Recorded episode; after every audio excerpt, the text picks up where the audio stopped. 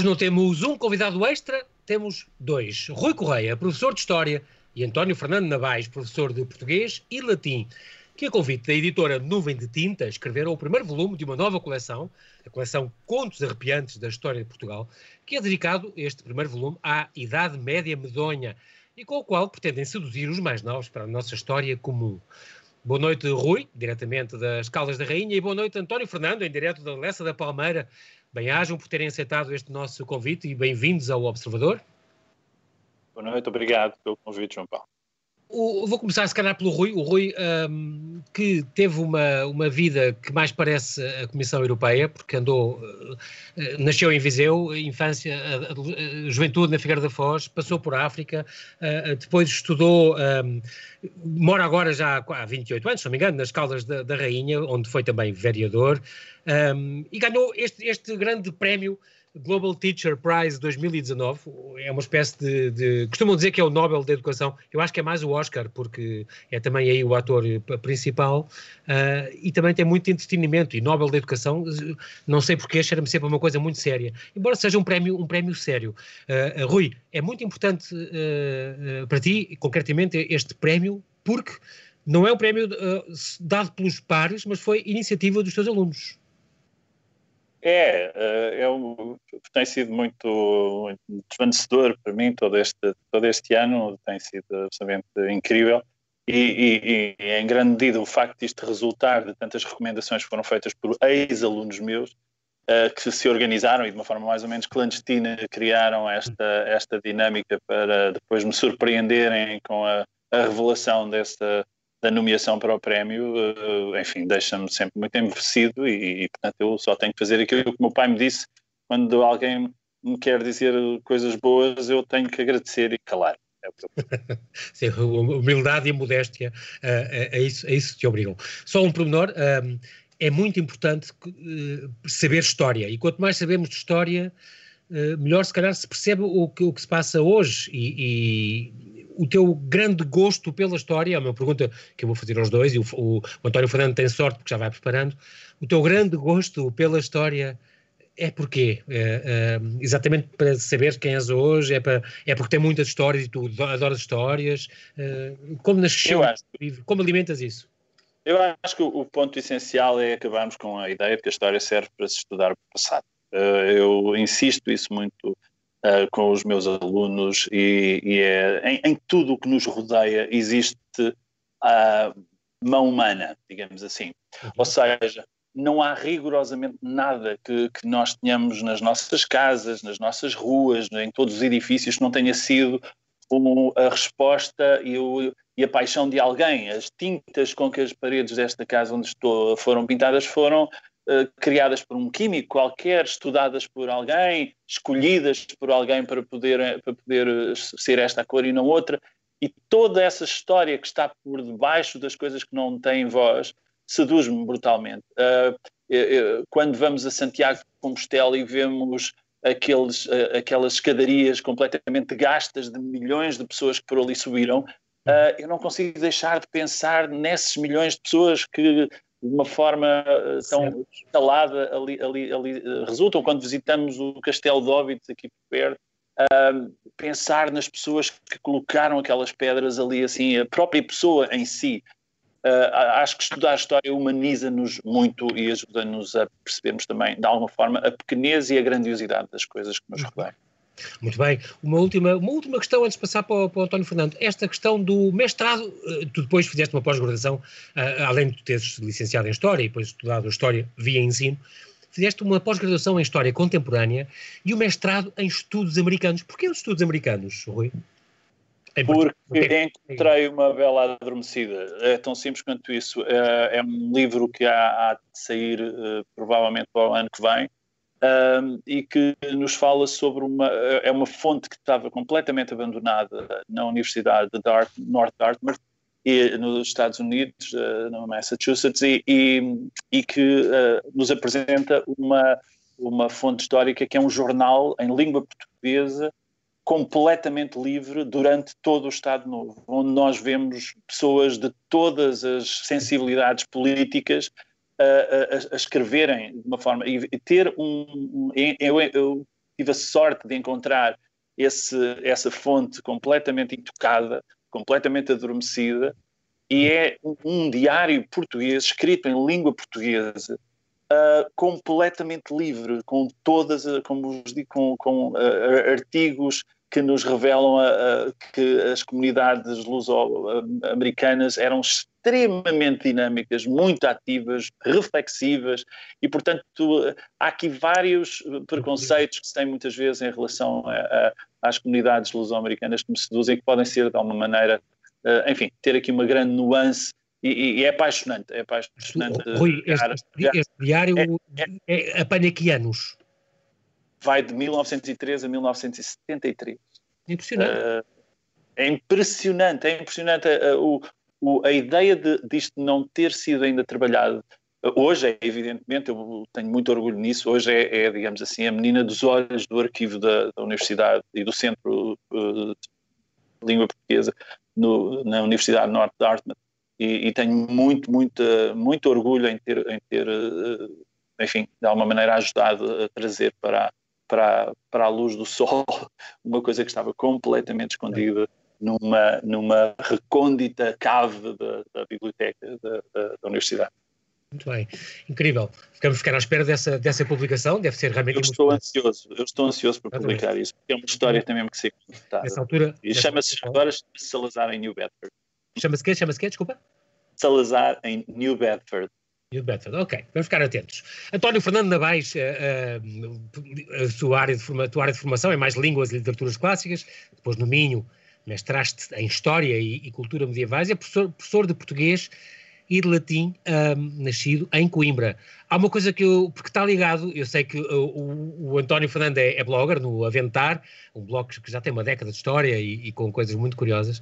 Não posso deixar de, porque está ligado a um livro, falamos de um livro em português que fala da história de Portugal, e é sobre isso que vamos falar já na segunda parte, mas um, para já há uma coisa que eu sei que tem, tem este bichinho.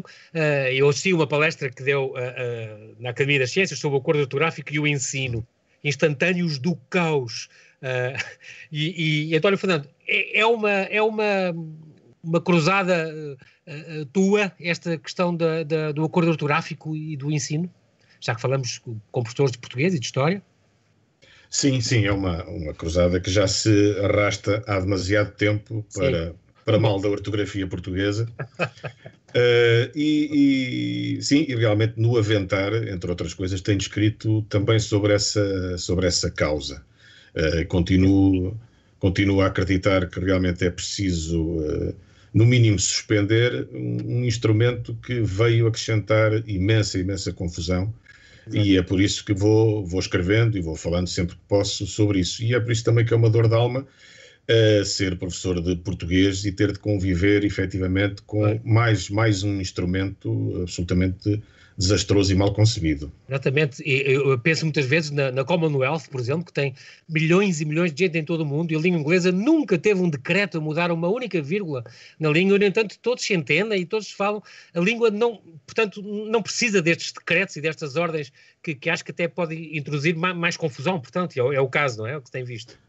É, é, o caso. Eu, eu, pronto, neste momento está, estamos a correr o perigo de, de, começar a falar sobre um assunto que, em que se torna muito difícil depois, eh, eu depois calar-me. De qualquer modo, a verdade é esta: quer dizer, venderam-nos um acordo ortográfico que queria criar uma ortografia única e nem isso é verdade. Uh, mas fazendo aqui um pequeno resumo, já que, que é sempre muito curioso, que o acordo ortográfico conseguiu uh, tornar iguais algumas palavras que se escreviam de maneira diferente, o que, pronto, faz algum sentido, conseguiu. Uh, manter diferentes palavras que já se escreviam de maneira diferente, e aqui a coisa já começa a falhar, mas depois conseguiu esta coisa absolutamente extraordinária que é criar diferenças que não existiam ortograficamente.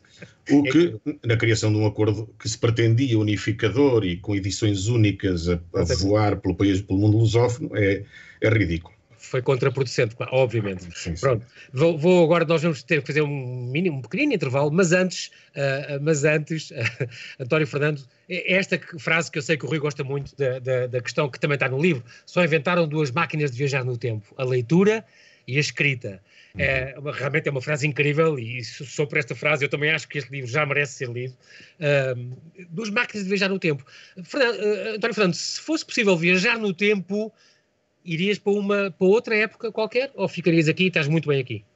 Uh, se fosse para visitar, garantindo que não me acontecia nada, ia para todas as épocas possíveis. Ah, okay. uh, mas estou muito, muito bem aqui. Não trocava este tempo por tempo nenhum. Agora tenho muita curiosidade em viajar. Aliás, sou um bocado provinciano. Basta chegar a, um, a Espanha e ver placas numa língua diferente e já fico encantado. Portanto, se, se chegasse à Idade Média, à Antiguidade, todas essas épocas, de certeza que ficaria igualmente encantado e quase certeza horrorizado também. Exatamente, com, com, a perspectiva de voltar quanto antes. Muito bem. Sim, senhora. E nós, neste momento, nós já voltamos. Rui, António Fernando, não desliguem, nós continuem connosco. Já voltamos já depois deste breve intervalo.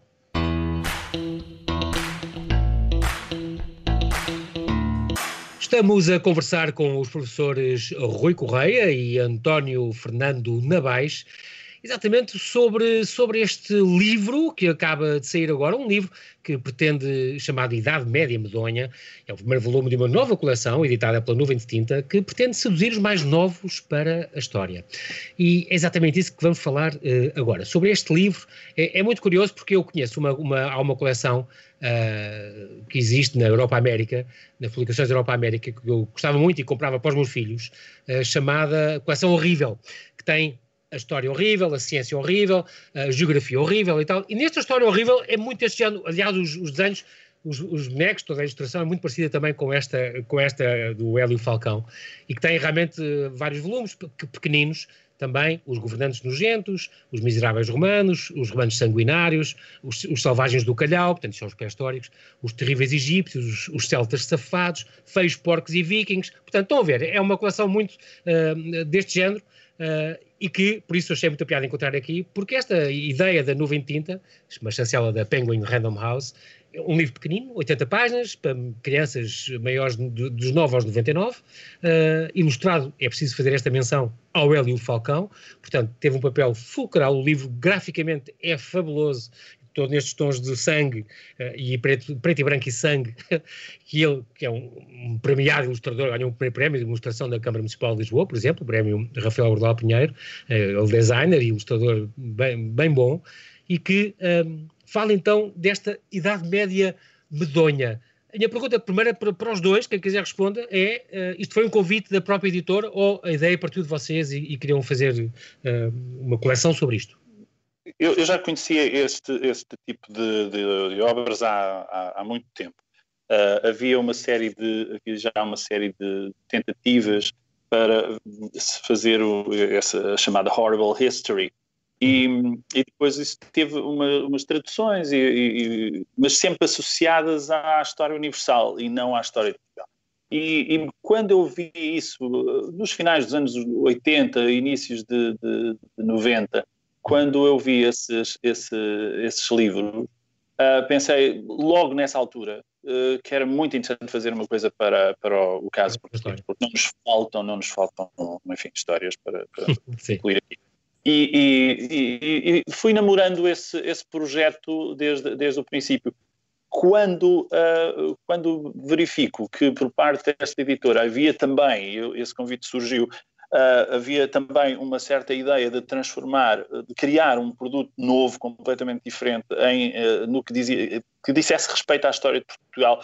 Uh, aquilo foi, juntou-se ali a fome à vontade de comer e eu adorei, adorei que, que isto tinha, tinha aqui uma, uma outra, uh, digamos assim, havia uma, uma, outra orientação para, para a obra, mas que depois acabámos por uh, conjugar interesses e acabou por vir parar a este, a este lugar.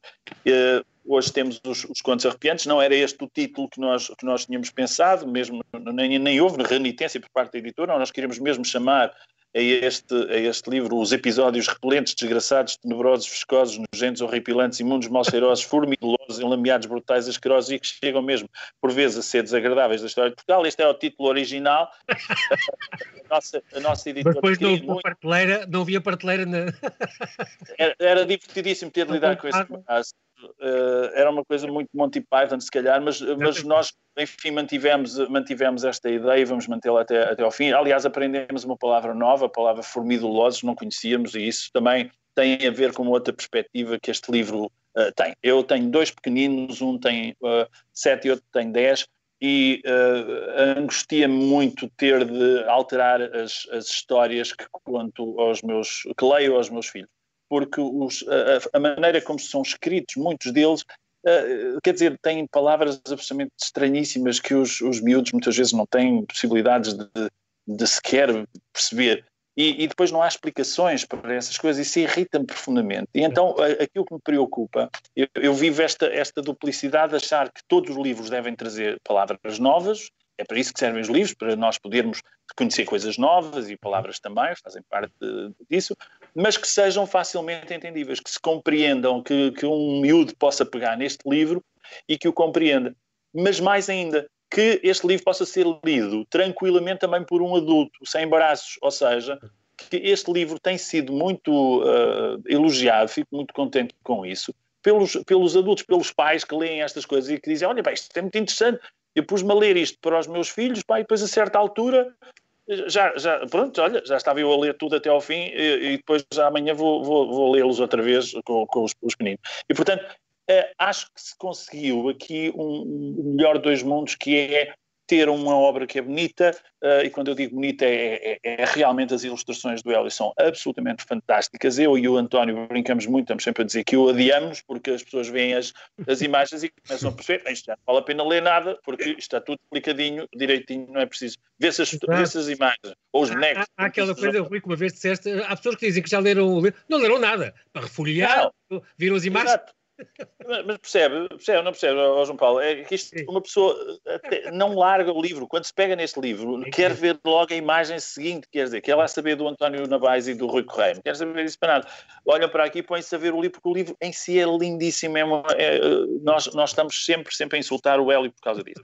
E, portanto, é, é, uma, é uma coisa maravilhosa. A ideia de podermos uh, trazer palavras novas para aqui, mas sempre com a perspectiva de que os conceitos são previamente explicados e que as pessoas percebem o que, o que aí vem, acho que é, acho que é interessante. E depois há outra coisa que eu, que eu acho piada uh, neste projeto, é que ele tenta não imbecilizar as crianças, uh, porque é um risco enorme que muitas vezes nós encontramos nestes livros que são uh, um, pensados para, para, para crianças.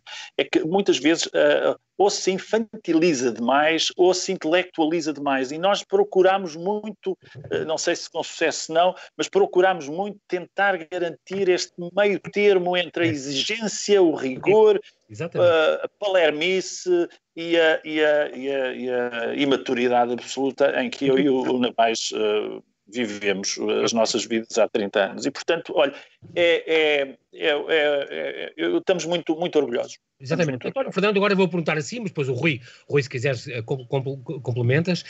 Há uma coisa que eu devo dizer, isto agora uh, para, para, para ensaboar o vosso ego, que aprendi com vocês e com este livro, que é uma coisa que eu gostei muito porque, porque explica muito bem isso. E é isto, é a questão das lendas. Eu sempre gostei de lendas e li lendas e faz parte das lendas, mas percebi ao ler o vosso livro, ao ver as vossas explicações, que as lendas são tão importantes como isto, ajudam a perceber a história, porque se baseiam sempre em alguma coisa, qualquer, qualquer coisa factual, porque tem muitas lendas. A questão da, da, Dona Inês, uh, o cadáver, não sei o quê, ninguém beijou Dona Inês cadáver, é, isso é uma treta, é uma lenda. A questão da, da Padre de Barrota, há uma série delas, pronto. Mas essas lendas ajudam a perceber a história e a contar a história e não descredibiliza nenhum livro de história. E isso foi muito importante, eu percebi ao ler e ao ver as explicações à volta do vosso livro. Oh, uh, António Fernando, fala um bocadinho sobre isto, porque tem a ver com a seleção dos episódios que foram escolhendo para, para contar esta história, desta primeira dinastia, este nascer do, do Portugal. Hum. Claro, as, uh, quer dizer, as, as lendas uh, já vêm da realidade. O próprio, há um texto lindíssimo do Fernando Pessoa na mensagem, Ulisses, em que ele fala exatamente desta importância da lenda. É evidente que ele tem outros objetivos, mas no uhum. fundo é a lenda ocupa o lugar da realidade, a realidade depois deixa-se contaminar pela lenda, uh, e, e, isto realmente é fundamental.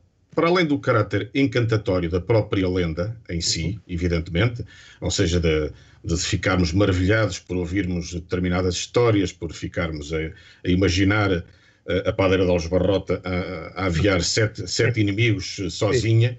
Com uma violência extrema.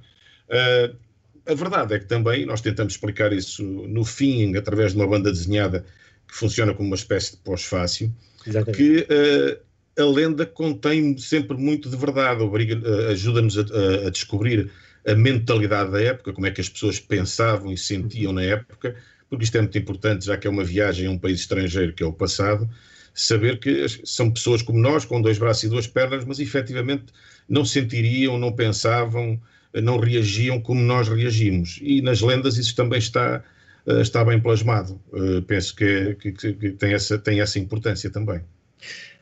Um... Mas há outro detalhe em relação às lendas, é que um, eh, vamos esquecer o passado, vamos só pensar na própria, no próprio, na própria utilidade das, das lendas. Le há lendas que desapareceram, não é? Esse desaparecimento é interessantíssimo. Porquê é que algumas lendas desaparecem e outras não desaparecem?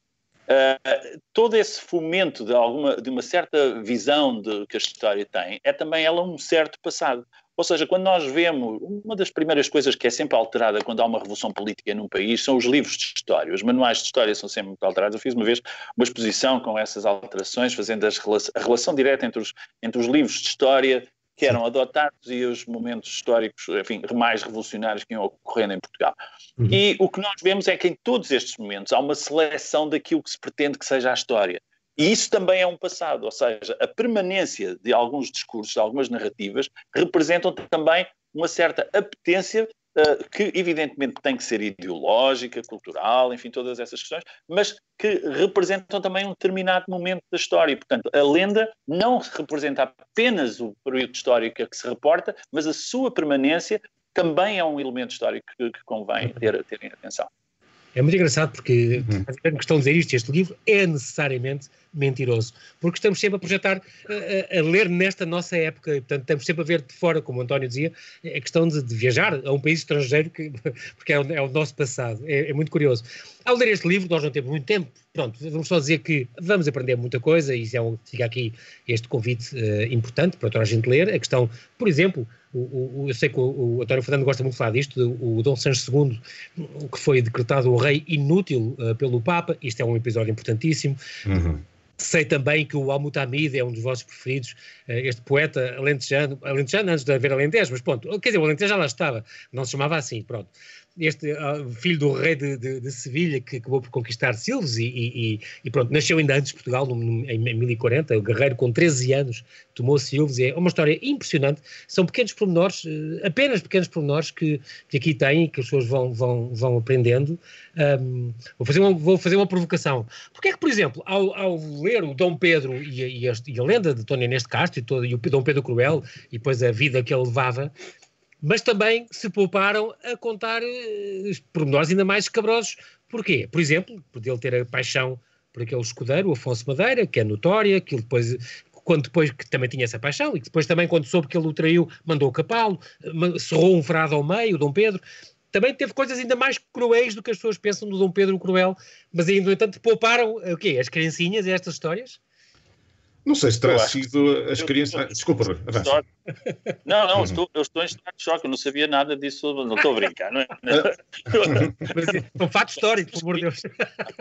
Eu sei, mas o problema não é esse. A questão é que nós temos quantas são? 80 páginas, não é? E, portanto, nós tínhamos de fazer, fazer, muitas seleções aqui, assim, como é óbvio. E, e, e há, há, um, há um, um, elemento que me parece também muito, muito relevante nisto, que é o, o facto de nós não querermos apenas que isto seja uh, sangue e cabeças cortadas e coisas é. assim. Também há aqui uma série de textos que tentam enquadrar depois todos esses outros episódios. Exatamente. Viajar na Idade Média Exatamente. é um texto fantástico Uh, os impostos, uh, to, são, portanto, são textos que não, não, não têm a intenção de ir buscar o lado mais sanguinolento da coisa, mas faz muito sentido, não faz muito sentido que nós estejamos apenas a saltitar de episódio em episódio uh, sem depois poder acompanhar também as pessoas num certo cenário onde todas estas coisas ocorrem. Por isso é que quando se acaba de ler o texto, nós, o, o, livro, nós chegamos ao fim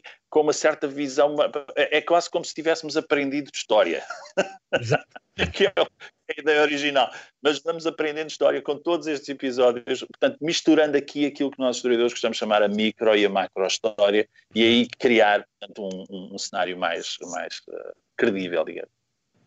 António Fernando ia dizer qualquer coisa? Não. Uh, não, não, penso que não teria muito para acrescentar, mas realmente não faltam. Aliás, pode ficar para um volume, se calhar, ainda mais horrendo. Uh, muitas, muitas dessas histórias, incluindo alguns livros de linhagens, como a história, agora não me lembro de um, de um nobre que matou a mãe de uma maneira extremamente horrível e, portanto, maravilhosa do ponto de vista deste tipo de livros, que foi uh, deitar-lhe uma pele de urso por cima e atiçar-lhe os cães, e os cães mataram a própria uhum. mãe. Portanto, Sim. nós temos muitos episódios nada edificantes ainda por, por explorar. Realmente nunca havia, nunca havia tudo. Claro. Só uma coisa, uh, já voltamos a falar deste livro, antes, porque nós temos 5 minutos, antes digam-me, ah, eu sei que há uma coleção que, que assim, assim se inicia, este é o primeiro volume, Idade Média, sei que tem um segundo volume já escrito, presumo que seja sobre descobrimentos, não tenho a certeza, mas será provavelmente sobre, porque este foi a dinastia Afonsina, será provavelmente sobre a dinastia Davis, uh, presumo, não sei, uh, e que já estão a, ter, a escrever o terceiro, certo? Sim, neste momento já, já começamos a escrever o terceiro e o segundo já está escrito. E, e é verdade, o segundo é sobre os, os descobrimentos, efetivamente, com todas as histórias, evidentemente agora a nível global, pelo, espalhadas pelo mundo inteiro, imagino, são também igualmente horríveis. Imagino o Afonso Albuquerque aí na, como o vosso herói, ok. É, é só uma coisa. Calúnias. Pretendem, pretendem seguir uh, uh, até quando? Vão por aí fora ou, ou, até ao fim da história, até agora? Eh, algum projeto? Isto acaba, isto, acaba, isto acaba com os segredos sórdidos do João Paulo a Secretura. É isso que eu acho que vai, vai terminar aí. Já, e essa parte já está escrita, sim. Essa parte já. vai, ser, vai ser enciclopédico. Ok, pronto. Agora, mas agora eu queria perguntar uma coisa. E, e estamos a falar exatamente de descobrimentos. Falem um bocadinho desta, atualizem-me esta, esta ideia Uh, tão ridícula uh, de terem, por exemplo, vandalizado esta estátua do Padre António Vieira. Estamos a falar de história, estamos a falar de história mais recente, se calhar tem mais a ver com o vosso segundo volume, mas, uhum. mas uh, como os dois têm a ver com história, e estamos aqui a falar de história, acho que o convite para ler o livro não está mais que feito. Mas como é que vocês se situam agora nesta, nesta questão de querer implementar ideias políticas numa, numa personagem que, por cima, contra tudo e contra todos, até era a favor dos índios, e, e portanto, mas é tudo mal interpretado e tudo mal visto, e, e as pessoas querem queimar em praça pública estas ideias e estes personagens que, que, fizeram, fizeram parte da nossa história, e concretamente o imperador da língua portuguesa, como foi, eh, como chamou Fernando Pessoa ao, ao Padre António Vieira. Comentem um bocadinho isto, esta visão atual e esta polémica atual. Eu penso que... há, sim, há aqui duas, eh, há aqui algumas questões. Primeiro, ehm, nós quando pensamos sobre história, e no fundo estes livros têm um bocadinho esse lado, nós temos o direito a emocionar-nos também com a história e, portanto, a, a, a dizer bem e mal e o que quisermos das figuras históricas. Eh, daí a vandalizar monumentos, quer gostemos muito deles, quer não, evidentemente isso, na minha opinião, é um disparate. Eh, temos todo o direito de pôr em causa, temos todo o direito de gostar, nomeadamente daquela estátua de Padre António Vieira, ou não. Claro, eh, claro. Temos todo o direito de exprimir que gostamos ou não gostamos daquela estátua, tudo o resto é um ato de selvageria. Não vejo isso de outra maneira. Não é? Muito bem. Muito bem. Rui? Eu, eu, diria que é a euforia da indigência, é o que me parece. Uh, nós, nós, nós, vemos aqui uh, duas coisas. Uh, há, há, há, vandalismos, para já estamos a ver a história acontecer, e nesse sentido, o vandalizar uma estátua é a história propriamente dita a acontecer. Uhum. E, e, isso já aconteceu em todas as épocas da história. Aqui nas Caldas da Rainha, nós temos o, o Palácio Real que não tem, não tem a coroa, porque durante, durante manteve-se as armas de Portugal, mas a, a, a, coroa real foi removida de lá num ato de vandalismo dia 5 de outubro de 1910. Uhum. E, portanto, levar lá os miúdos e explicar-lhes aquela ausência, olhar para aquela ausência e dizer, vejam, há ali qualquer coisa de estranho naquelas armas, não é? Elas deviam ter ali uma, uma, uma coroa e não têm. Portanto, aquilo é um enorme monumento, uma, uma enorme uma forma extraordinária, aquele vandalismo que ali ocorreu, é uma excelente maneira de introduzir as pessoas nessa paixão que, uh, uh, histórica que as pessoas têm. Eu sou todo a favor de remover estátuas. Eu acho ótimo que se removam estátuas e que se ponham estátuas e que façam o que quiserem. Se guardem museus. Agora, agora o, a, a, ideia de, de destruir uma, uma, estátua não, não tem, mesmo que nós não gostemos de ninguém, e há muita gente com essa vontade, uh, o, o, ponto, o ponto crucial é o de saber que aquilo é um monumento. É um monumento. Uh, nós aqui nas Caldas da Rainha temos, temos uh, um museu inteiramente dedicado a um dos maiores escultores do Estado Novo. E, portanto, cuja visita eu muito recomendo. E o que nós ali verificamos são estátuas, e encontramos ali uma grande quantidade de, de, de, de, estátuas que refletem um determinado discurso com o qual eventualmente até podemos discordar. Claro. E por isso mesmo, porque discordamos dele, é fascinante estudá-lo. E portanto, eu lembro-me que aqui há uns anos atrás fiz um, um, um estudo sobre, sobre um antigo abade de, de, de, de, de Alcobaça, do Mosteiro de Alcobaça, uh, o Fernando São Boaventura, e, e, ele tinha posições completamente opostas à minha e por isso tornava absolutamente fascinante. Exatamente. E por isso é que a história é sempre um ato de grande humildade. Uh, estes vandalismos devem ser muito bem, muito bem uh, percebidos. a ideia, eu no outro dia vi um cartoon maravilhoso que dizia que eram três indivíduos que estavam em frente a uma estátua e um dizia, então o que é que fazemos a esta? E o outro dizia, é, é para destruir ou não? Uh, e, o outro, o outro dizia, espera aí que eu vou ver aqui no, no, na Wikipédia. No, no, e, e, quer dizer, e, e entramos, nesta, entramos nesta loucura, percebe? Uh, não interessa nada. E depois eu recomendo a todas as pessoas que estão a pensar neste momento em vandalizar uma qualquer estátua que não concordaram com determinado aspecto da vida de uma pessoa, uhum. sem contextualizar minimamente, se eles têm tantas, tantas, os telhados estão de vidro, quer dizer, se, se, todos nós somos afinal assim tão perfeitinhos, que não tenhamos nada de que nos não possamos orgulhar e que tenha a ver com, com os próprios conceitos, nomeadamente vandalizar uh, estátuas. Uh, agora, porque já passámos o tempo e vou dar um minuto final e, portanto, vou dar 30 segundos a cada um. Gostava que todos comentassem isto, que é também uma coisa muito interessante que vem, voltamos ao vosso livro, que é a Idade Média não é de todo a Idade das Trevas, porque teve coisas muito importantes e mas nós associamos a uma idade de atraso, de mau cheiro e tudo, que também teve, se calhar, mas não é de toda a idade das trevas. Em 30 segundos, António Fernando, Rui, cada um diga, pode, podes começar por António Fernando, porque é que a idade uhum. média não é das trevas e é realmente uma idade que interessa conhecer. Isto está melhor.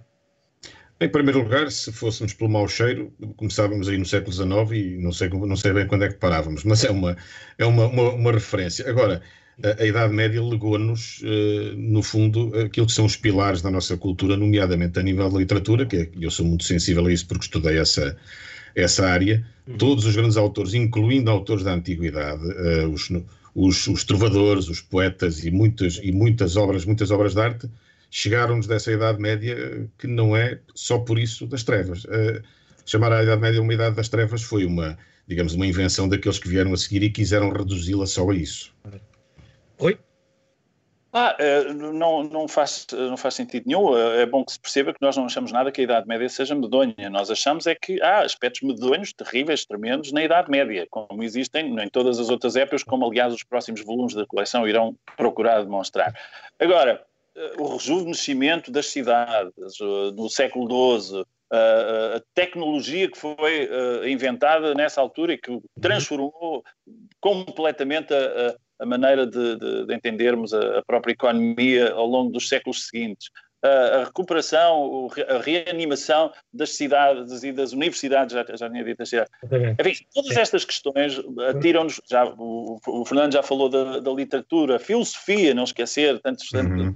Pedro Lar, uh, João Tomás de Aquino, enfim, são, são, uh, há um, é uma, uma época profundamente criativa, mas com um tempo que não é exatamente o mesmo de hoje e, portanto, tudo o que é eh, não é tão, tão, tão voraz e tão rápido como, como, como é o Está muito bem e pronto, infelizmente não temos tempo para mais, quero agradecer aos dois, Rui Correia, António Fernando Navais, obrigado pela vossa disponibilidade em estar connosco no Observador, bem-ajam. Ficamos à espera dos próximos volumes desta coleção, com o qual não só os mais novos vão aprender mais coisas, mas também eh, nós uh, com mais idade e também com muito interesse. Boa noite para os dois, que as vossas famílias e turmas continuem seguras. Até à próxima. Obrigado. Muito obrigado. Muito obrigado.